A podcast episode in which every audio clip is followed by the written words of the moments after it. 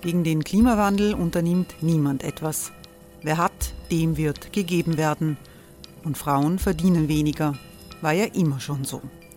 Man ärgert sich und macht weiter. Was aber, wenn nicht? Wir haben eine Idee. Die Falter Arena macht die Bühne frei für Menschen und Projekte, die das Land verändern. Mein Name ist Eva Konzett. Ich leite das Politikressort im Falter. Und am Sonntag, den 26. Mai, veranstalten wir im Wiener Stadtsaal die nächste Falter Arena.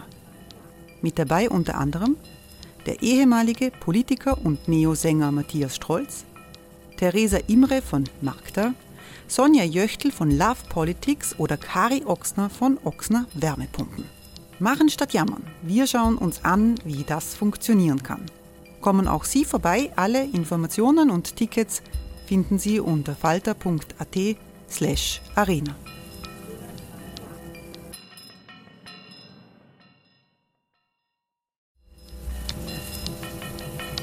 Falter-Podcasts werden durch Werbung unterstützt. Das hilft bei der Finanzierung unseres journalistischen Angebots. Die Erderhitzung ist kein Gefühl, aber mit vielen Gefühlen verbunden. Sorgen etwa oder Angst. Eine Veranstaltung gegen diese Ohnmacht ist Tipping Time, eine Klimakonferenz der Zivilgesellschaft. Von 9.5. bis 11.5. findet Tipping Time in Kooperation von Globe Art, Solektiv und Tangente St. Pölten statt und lädt ein zu Diskurs, Diskussionen und Workshops mit namhaften Vortragenden wie Nikolai Schulz und Friederike Otto. Weitere Informationen finden Sie auf www.tangentesanktpölten.at.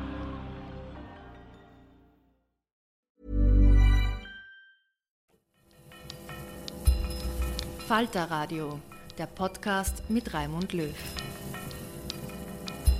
Sehr herzlich willkommen, meine Damen und Herren, im Falter. 75 Jahre ist der Sieg über den Nationalsozialismus her. Bedingt durch die Corona-Epidemie waren weltweit die Gedenkfeiern in sehr, sehr beschränktem Rahmen. Wir wollen heute über das vergessene Konzentrationslager Gusen sprechen, eines der größten KZs, vielleicht das größte KZ, das es auf österreichischem Boden gegeben hat, ein sogenanntes Nebenlager von Mauthausen. In den unterirdischen Stollen dieses KZ haben äh, die Häftlinge für die Nazis Kampfflugzeuge äh, produziert. Endlich soll hier eine Gedenkstätte errichtet werden. Der Falter Talk kommt aus der Redaktion der Wiener Wochenzeitung in der Innenstadt in Wien. Die Gesprächspartner sind über das Internet uns zugeschaltet. Ich begrüße Sie herzlich in Gusen Martha Gammer. Guten Tag. Guten Tag, grüß Gott. Frau Gammer ist Sprecherin des Gusener Gedenkdienstkomitees. Ich freue mich, dass Nationalratsabgeordneter Martin Engelberg mit dabei ist. Hallo.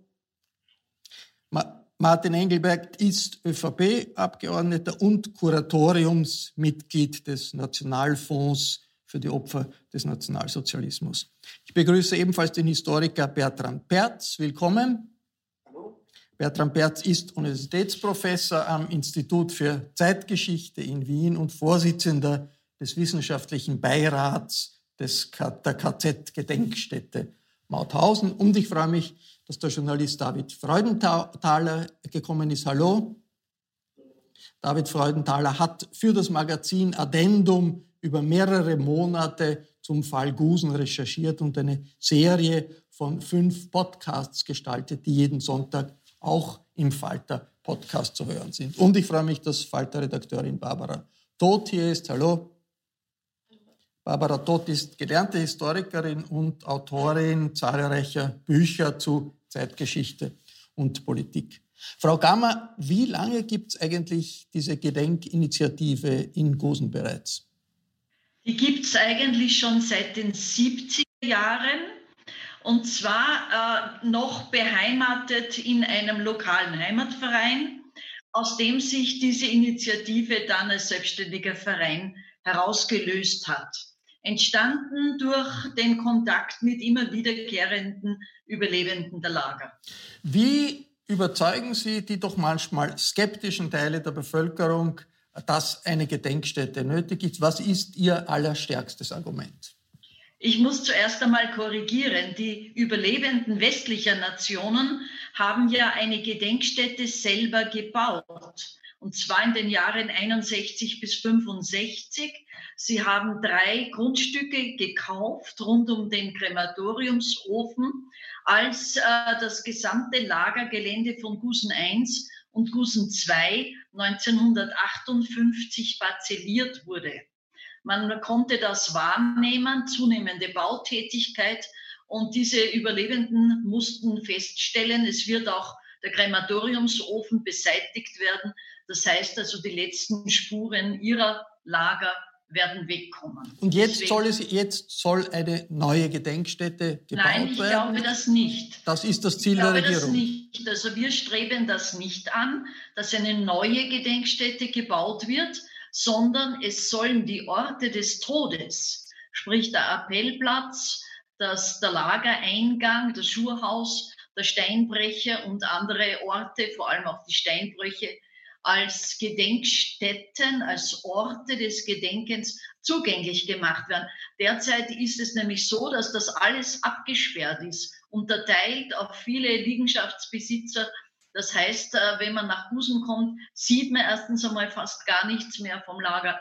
Und zweitens kann man auch dort nicht hin. Das soll, das soll sich ja ändern. Bertram Berz, äh, wie wichtig war das KZ Gusen für das Nazi-Regime? Es ist ja äh, erstaunlich, eine an sich spektakuläre Geschichte. Rüstungsproduktion war dort, hunderte Kampfflugzeuge sollten gebaut werden. Aber in der breiten Öffentlichkeit weiß kaum jemand etwas darüber. Wie wichtig war dieses KZ für das Naziregime?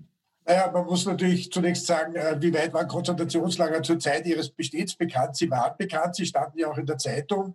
Äh, Gusen war eines unter natürlich ganz vielen äh, großen Lagern. Das Besondere an Gusen ist, dass es in seiner Entstehungszeit eine Sonderstellung hatte, weil keines dieser großen Stammlager, Buchenwald, Sachsenhausen und so weiter, Dachau, ein Parallellager entwickelt hat, ungefähr zu, kurz nach der Errichtung des ersten Lagers. Und wir haben es hier mit einem Doppellager zu tun, Mauthausen-Gusen, und das ist sozusagen auch eine Sonderstellung gegenüber anderen KZ-Komplexen. Später kommen dann überall die Außenlager dazu, aber Gusen ist eben da eine besondere Geschichte. Und was man an Gusen sozusagen geschichtswissenschaftlich natürlich sehen kann, erstens ist es ein sehr großes Lager, also vergleichbar eben mit den großen, anderen großen Stammlagern, äh, obwohl es immer formell äh, Mauthausen unterstand.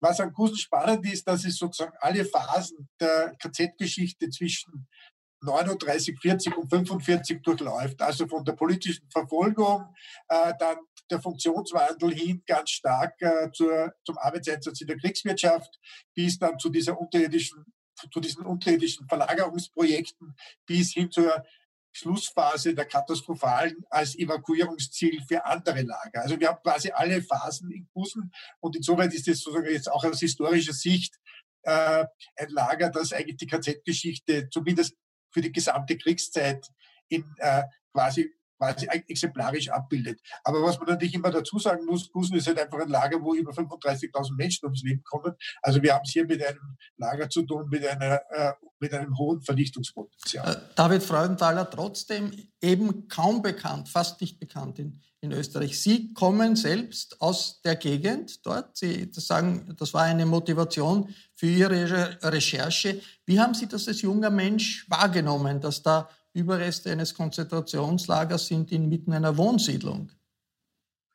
Äh, also ich würde mal sagen, das, das spielt eigentlich dort in der Gegend, in der Region für die allermeisten Leute keine Rolle. Also ähm, ich bin selbst dann, glaube ich, in meiner Oberstufenzeit eigentlich zum ersten Mal ein mehr damit konfrontiert worden, weil ich einfach irgendwie das Umfeld hatte. Ich glaube aber, wenn man nicht ähm, unbedingt historisch bewusst oder historisch interessiert ist, ähm, spielt dieses Lager oder spielt diese Geschichte dieses Ortes kaum eine Rolle für die Leute, die heute dort leben. Martin Engelberg, 75 Jahre ist es her, dass das nationalsozialistische Deutschland besiegt wurde. Was sagt das über den Umgang der Republik mit der Nazizeit aus, dass wir nach 75 Jahren reden müssen darüber, ein eines der größten KZs, äh, äh, zu, darüber zu sprechen, dass das eigentlich vergessen wurde in der zeitgeschichtlichen Vergangenheitsbewältigung in Österreich? Das ist genau die richtige Frage. Es sagt genau das aus. Also es gibt fast keine bessere äh, Darstellung äh, des, sagen wir mal, vor allem früheren Umgangs Österreichs mit der, mit der Geschichte, mit der Geschichte des Nationalsozialismus. Äh, also es ist fast äh, äh, noch ein Relikt dieser Nachkriegs, dieses wirklich unmöglichen Umgangs Österreichs mit, der, mit den Relikten der Nazizeit ähm, äh, das über Jahrzehnte ja so ganz schwierig war, eigentlich erst bis zur Waldheimzeit und erst seit damals wir einen begonnen haben, doch einen ganz anderen Umgang damit zu finden. Und also für mich ist das KZ Kusel so wie ein noch ein Relikt aus dieser Zeit äh, 45 bis, äh, sage jetzt einmal 86 äh, im Umgang Österreichs mit der, mit der Vergangenheit. Äh, es ist auch ein Relikt äh, für mich äh, dieser auch schwierigen Verquickung von Gedenken, Kampf gegen Faschismus in der Parteipolitik. Ja? Also äh, etwas, was mir immer sehr missfallen hat, äh, muss das vielleicht schon noch einmal sagen, äh, bei, bei den Gedenkveranstaltungen auch in Mauthausen, die ja schon ritualisiert sind und, und äh, Teil auch der des Umgangs, des offiziellen Umgangs Österreichs mit der Vergangenheit ist. Und trotzdem ist es immer so, hat es immer so einen Touch für mich einer parteipolitischen Gezerre. Also wer hat sozusagen das Monopol über das Gedenken? Interessanterweise ist es in Mauthausen äh, relativ eindeutig, also sozusagen die ganz klar in den Händen der sogenannten Antifaschisten. Im, Im Falle von Gusel ist es interessanterweise so gewesen, dass es einerseits, glaube ich, unter Bundeskanzler Schüssel war, dass diese private, glaube ich, Gedenkstätte äh, vom, von der Republik übernommen wurde. Aber ich glaube, da werden Sie, Frau Gammer, äh, dazu was aber 90. Okay, also das heißt, gut, ja. Und, und jetzt halt äh, äh, die doch, finde ich, sehr erfreuliche Entscheidung der Bundesregierung äh, letzte Woche, eben zu sagen, dass man äh, da jetzt wirklich äh, was weiterbringen möchte. Äh, und ich glaube, da stehen wir jetzt am Anfang eines Prozesses. Äh, Sie sagen vollkommen zu Recht, das ist ja noch gar nicht ausgegoren, was das jetzt dann dort wirklich sein soll. Barbara Dott, wie groß ist der Nachholbedarf nach wie vor in Österreich mit, äh, beim Umgang mit der Nazizeit? Und gibt es ein bisschen die Gefahr, dass da jetzt ein parteipolitische äh, Diskussionen äh, hineingezogen werden in diese, äh, in diese Diskussion? Also das ist quasi, ich glaube, es gibt einen ständigen Nachholbedarf. Also das Gedenken und das Erinnern an, an diese schreckliche Zeit ist nie zu Ende. Und ich glaube auch für jede Generation ähm, an, an nachwachsenden Menschen muss man dieses Gedenken auch quasi neu, also die müssen das quasi sich, sich auch neu erinnern und man muss es quasi auch neu aufbereiten, die Geschichte. Ähm, und wir sind natürlich jetzt in einer Phase, wo die, die Zeitzeugen leider kaum noch unter uns sind.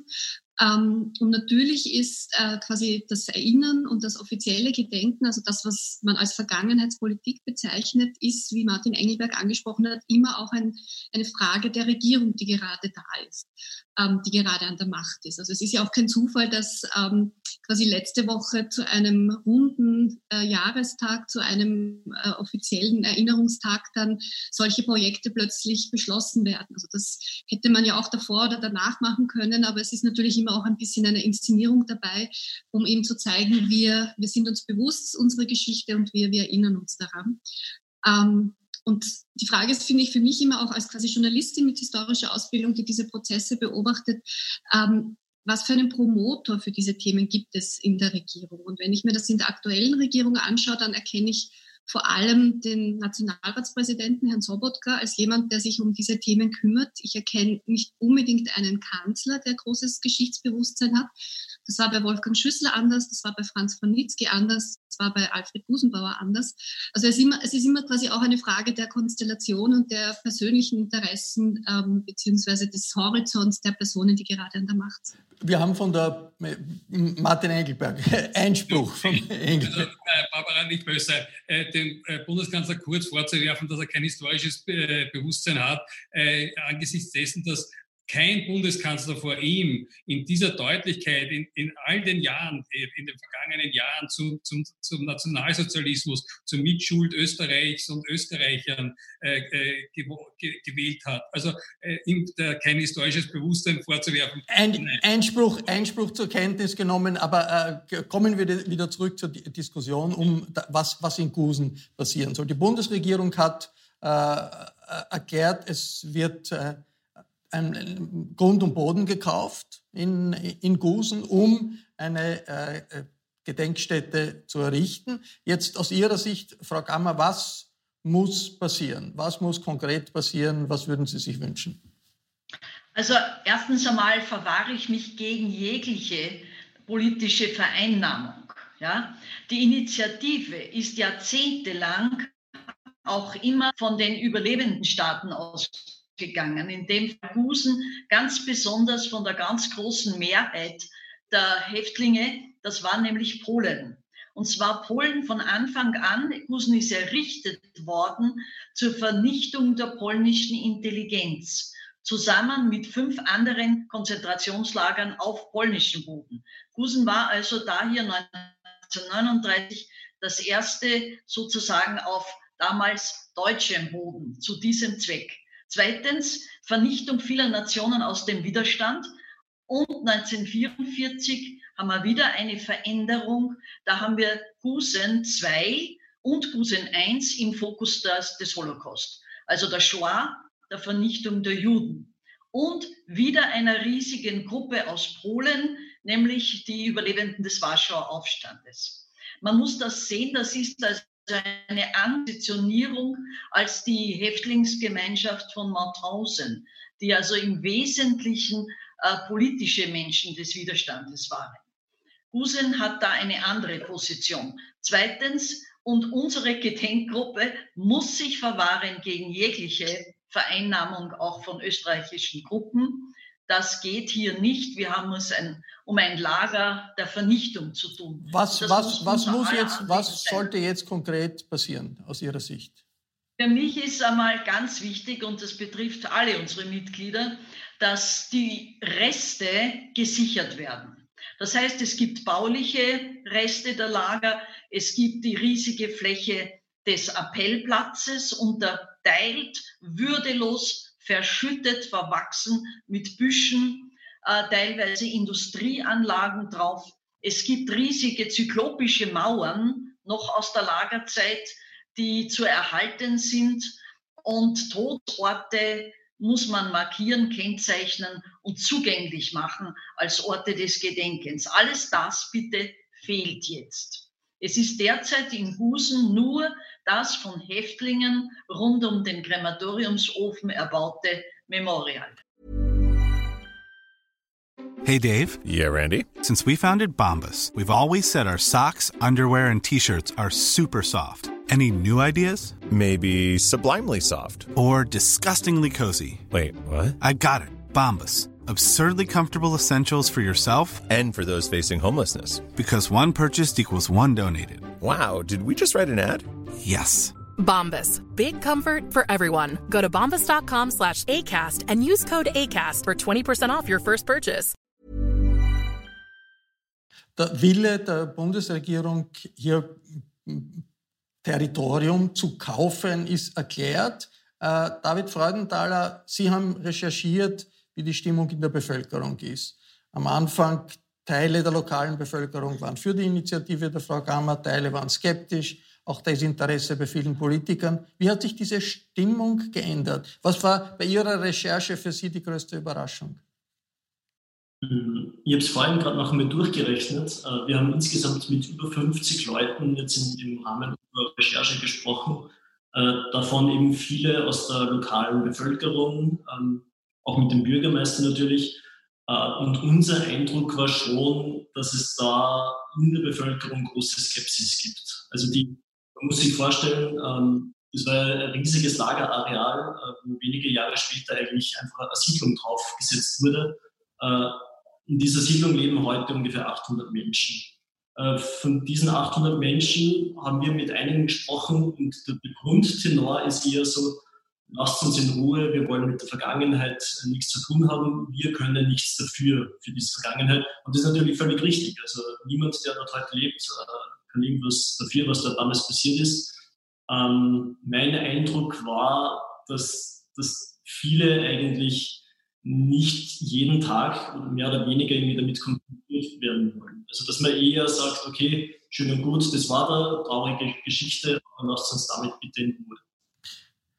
Es hat ja lange gedauert in der Zweiten Republik, bis man überhaupt äh, die Existenz auch des Konzentrationslagers Mauthausen öffentlich wahrgenommen hat, staatlich wahrgenommen hat. Bertram Berz, äh, wie lange hat, was waren die größten Hürden, um mit Mauthausen umzugehen und um es zu dem Symbol zu machen, zum Symbol äh, des Gedenkens, aber auch zum Symbol gegen Rechtsextremismus. Was waren da die größten Hürden in der Zweiten Republik? Naja, ich meine, grundsätzlich ist es ja so, dass äh, mit dieser Positionierung Österreich als erstes Opfer natürlich nach 45 der Diskurs in Österreich der war, das sind deutsche KZs, die haben mit uns nichts zu tun, sage ich mal, ein bisschen zugespitzt. Ja. Das heißt, die Gedenkstätte, die in Mauthausen äh, zwischen 47 und 49 errichtet wird, äh, wird auf, im Auftrag der Sowjets errichtet.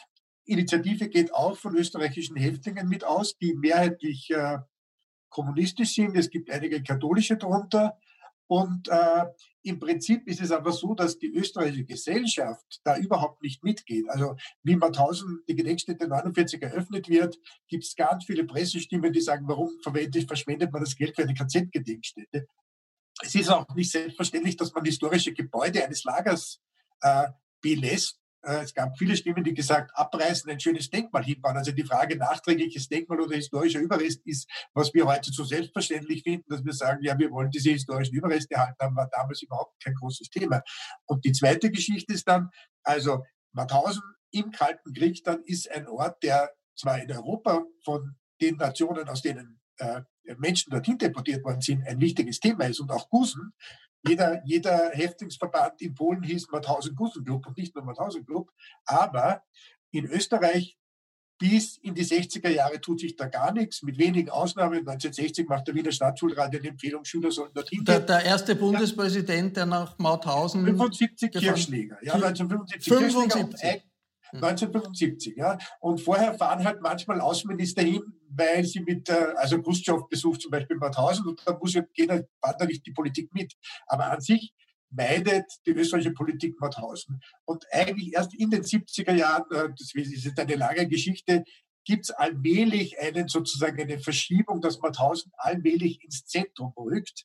Aber die Außenlager sind immer noch vollkommen ausgeblendet und Gusen ist auch vollkommen ausgeblendet. Also die Frage ist gar nicht äh, sozusagen, das ist an Gusen nicht besonders, dass es früh ausgeblendet ist, sondern die Frage ist, warum dann in den 70, Ende der 70er, Anfang der 80er Jahre Gusen nicht auch mitgenommen wird, sozusagen in diese neue Bewertung. Und da sieht man, das hat nicht funktioniert. Da ist Gusen ausgeblendet geblieben, sieht man eben von einzelnen Personen natürlich in der Fachhistorie, wie man beginnt, sich damit zu beschäftigen, beschäftigt man sich, also gibt es auch ein Wissen darüber, die lokale Initiative versucht das durchzusetzen, aber das ist sozusagen gar nicht selbstverständlich. Martin Engelberg, äh, viele dieser Diskussionen haben ja auch mit internationalen Beziehungen zu tun. Und gerade, wir haben es gehört, in, in Gusen äh, gibt es viele äh, Häftlinge, die in, äh, aus Polen äh, gekommen sind. Da ist ein großes Interesse in Polen. Spürt Österreich so etwas wie Diploma diplomatischen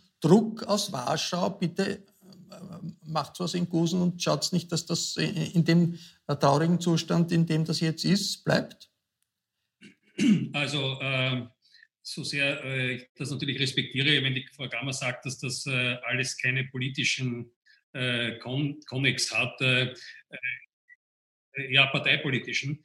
Äh, es ist aus meiner Beobachtung, aus meiner Wahrnehmung ist es aber leider so. und das gilt sowohl in Österreich als auch parteipolitisch im Ausland, weil die sagen, die Hinwendung äh, der polnischen Aufmerksamkeit der Regierung äh, zu dem Lager Gusen geschieht auch nicht im luftleeren Raum. Äh, das ist, äh, glaube ich, auch Teil einer politischen Entwicklung in Polen selber. Äh, also diese Aufmerksamkeit ist ja unvergleichbar größer jetzt geworden in den letzten Jahren hat mit dem Narrativ der, der nationalkonservativen Regierung natürlich auch zu tun. Also in der Zeit des Kalten Krieges, die kommunistischen Regierungen haben sich mehr interessiert für Mauthausen, wenn man also so sagen kann. Ich, nehme es, ich kann nur sagen, wie ich es wahrnehme. Ich nehme es wahr als Teil dieser doch auch Strategie der polnischen Regierung, auch in dieser äh, diesem Gesetz, äh, ich glaube vor zwei Jahren, das Sie da erlassen haben, äh, was sozusagen verbietet jede Erwähnung auch nur einer Beteiligung Polens oder von Polen am Holocaust, ja, äh, das ja sehr, sehr umstritten ist. Und sagen jetzt natürlich auch der Anspruch darauf, dass Polen die Opfer waren, was sie zweifellos waren. Nach mir also soweit ich mich jetzt erinnere von den Zahlen her, ist es nicht so, dass die Mehrheit äh, äh, polnische Intellektuelle waren. Äh, die Mehrheit waren sehr wohl Juden in dem Lager. aber, aber sehr viele polnische Juden, bitte. Ja, sehr viele polnische Juden. Die waren aber als Juden sozusagen im KZ und nicht, weil sie polnische Intellektuelle waren. Also, aber egal, es ist auch dieser Wettbewerb und dieser, das soll wirklich auch nicht sein, ja. Aber ich nehme es aber wahr als ein ein bisschen ähm, äh, so ein politisches ähm, Ansinnen äh, noch einmal ganz klar darzustellen, äh, wie sehr Polen tatsächlich auch Opfer äh, des Nationalsozialismus waren. Und äh, dementsprechend äh, habe ich das auch persönlich wahrgenommen in den letzten Jahren in vielen Gesprächen. Auch ich bin ja auch in der äh, polnischen Freundesgesellschaft, in der parlamentarischen. Äh, und auch dort war es natürlich Thema. Äh, also das hat deutlich zugenommen. Äh, jetzt äh, vielleicht auch noch ein, ein, ein Wort, Barbara, weil du gesagt hast, dass, äh, warum das jetzt gerade am 75. Jahrestag verkündet wurde. Also es ist schon in der Regierungs-, im Regierungsprogramm auch drinnen. Ja? Und wir haben das auch ganz bewusst ins Regierungsprogramm genommen.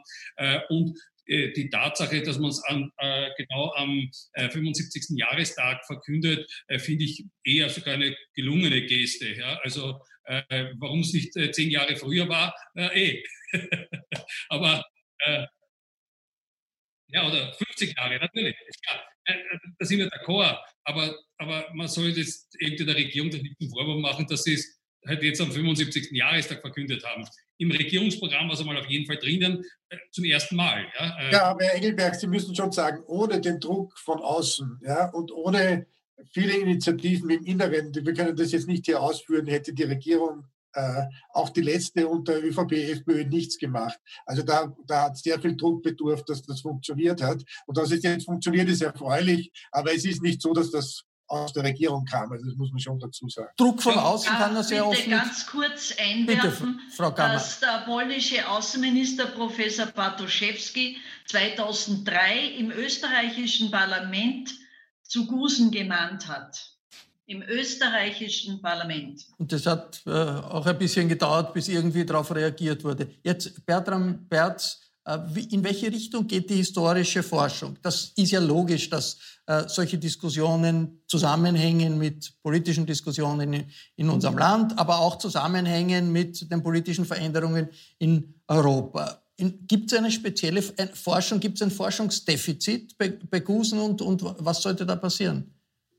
Na klar gibt es ein Forschungsdefizit, das kann man ganz kurz sagen. Gusen ist sozusagen, es gibt keine klassische Monographie über Gusen. Ja? Und es ist jetzt mittlerweile natürlich so, seit 30 Jahren KZ-Forschung, und die hat in den 80ern begonnen, ist natürlich ganz vieles heute bekannt, was vor 30 Jahren unbekannt ist. Äh, auch zu Gusen ist sehr viel mit bekannt geworden, aber nicht, nicht, also die, die, die, die Forschung selber, also ich rede jetzt von der akademischen Forschung und nicht die, die in Gusten zum Beispiel selbst gemacht wurden von Initiative, da ist es nach wie vor so, dass es Defizite gibt. Ich glaube nicht, dass sich das Bild der Konzentrationslager durch diese Forschungen ändern wird. Ich glaube aber, äh, dass es notwendig sein wird, äh, eine Bestandsaufnahme zu machen. Was weiß man heute über Gusten? Das wird ja auch sozusagen jetzt auch ein Stück weit gemacht und zu sagen, okay, wo gibt's äh, offene äh, sage ich, Baustellen, wo man, wo man weiterforschen muss. Aber im Prinzip gibt es ja eine sehr lebendige KZ-Forschung. Das bezieht sich nicht nur auf Gusen und die geht natürlich sowieso weiter und da wird Gusen aber auch ein Teil davon. David Freudenthal, es hat viele Spekulationen gegeben, gerade in der, in der letzten Zeit, die Gusen irgendwie in die Schlagzeilen gebracht haben. Weiß ich, die Behauptung, dass da die Nazis Atombomben gebaut haben in, de, in den Stollen oder dass da möglicherweise tausende Menschen noch äh, begraben liegen. Was bewirkt das?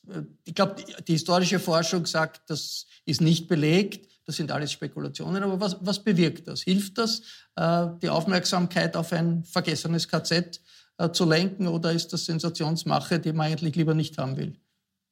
Ähm, ja, ich, also es, es, hilft sicher, die, die Aufmerksamkeit auf, auf diesen Ort zu lenken. Ich glaube, man kann sich die Frage stellen, ob es unter dem richtigen Gesichtspunkt die Aufmerksamkeit dorthin lenkt. Äh, ich muss sagen, für uns selbst war es irgendwie im, ich glaube, im September letzten Jahres war es äh, wo im ZDF eine, eine Doku herausgekommen ist, wo viele dieser Spekulationen irgendwie aufgeworfen wurden. Äh, das war auch für uns irgendwie der, der erste Anstoß, uns mit Husen zu beschäftigen, für meine Kollegen Michael Meyerhofer und ich, wo wir uns dann im Laufe unserer Recherchen irgendwie woanders hinbewegt haben. Die, ich glaube, was man sagen muss, die, die Bevölkerung oder diese, diese, dieser, dieser Lack an, an wissenschaftlichem Wissen zu Husen äh, führt dazu, dass eben Unsicherheit in der Bevölkerung entsteht. Und wenn es dann heißt, da könnten womöglich noch Zehntausende Boote unter der Erde liegen, ähm, führt das natürlich zu, zu, einer ganz anderen Dynamik. Also dann, dann gibt es große Verunsicherung in der Bevölkerung und ob diese Spekulationen dann irgendwie förderlich sind in, in einer würdigen Aufarbeitung, ist eine andere Frage. Frau Gammer, ganz kurz, was wäre Ihr größter Wunsch jetzt an die Bundesregierung, die sich dieses Themas hier annehmen will? Ganz kurz. Also erstens Sicherung dieser Liegenschaften. Zweitens würde ich unbedingt sagen, äh, die überlebenden Literatur mal anschauen aus vielen, vielen Ländern, von der ehemaligen Sowjetunion bis nach Spanien, denn da gibt es sehr viel zu Gusen, nicht nur bitte in Polen. Und drittens, äh, man müsste die Forschung, die in verschiedenen Ländern sehr wohl gelaufen ist, einmal vergleichen denn wir wissen, dass sehr, sehr viel verloren gegangen ist. In den letzten drei Tagen der Existenz der KL von Busen hat die SS äh, tagelang Papier verbrannt. Das heißt, sie vernichteten Unterlagen. Es ist die Stollenanlage zerstört und ver, verbetoniert worden. Da kann man nicht mehr forschen. Aber ich glaube, mit diesen Methoden der vergleichenden Wissenschaft könnte man sehr viel herausbekommen. Das war der Falter-Talk über das vergessene Konzentrationslager Gusen, 75 Jahre nach der Befreiung und nach dem Sieg über den Nationalsozialismus. Ich bedanke mich sehr herzlich bei allen, die mitgemacht haben in dieser Diskussion. Zeitgeschichte wird im Falter großgeschrieben, das ist immer schon so, daher an dieser Stelle der Hinweis, wenn Sie hintergründigen Journalismus unterstützen wollen in Österreich, dann ist der beste Weg ein Abonnement des Falter. Ein Falter-Abo kann man auch online bestellen über die Internetadresse abo.falter.at. Ich verabschiede mich bis zur nächsten Folge.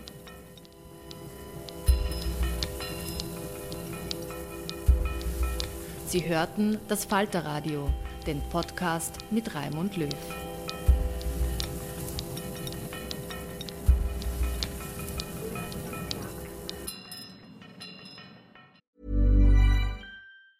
Normally, being a little extra can be a bit much, but when it comes to healthcare, it pays to be extra. And United Healthcare makes it easy with Health Protector Guard fixed indemnity insurance plans. Underwritten by Golden Rule Insurance Company, they supplement your primary plan, helping you manage out of pocket costs without the usual requirements and restrictions like deductibles and enrollment periods. So when it comes to covering your medical bills, you can feel good about being a little extra. Visit uh1.com to find the Health Protector Guard plan for you. Hey, it's Paige DeSorbo from Giggly Squad. High quality fashion without the price tag. Say hello to Quince.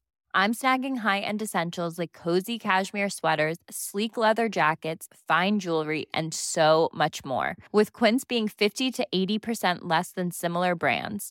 And they partner with factories that prioritize safe, ethical, and responsible manufacturing. I love that. Luxury quality within reach. Go to quince.com slash style to get free shipping and 365 day returns on your next order.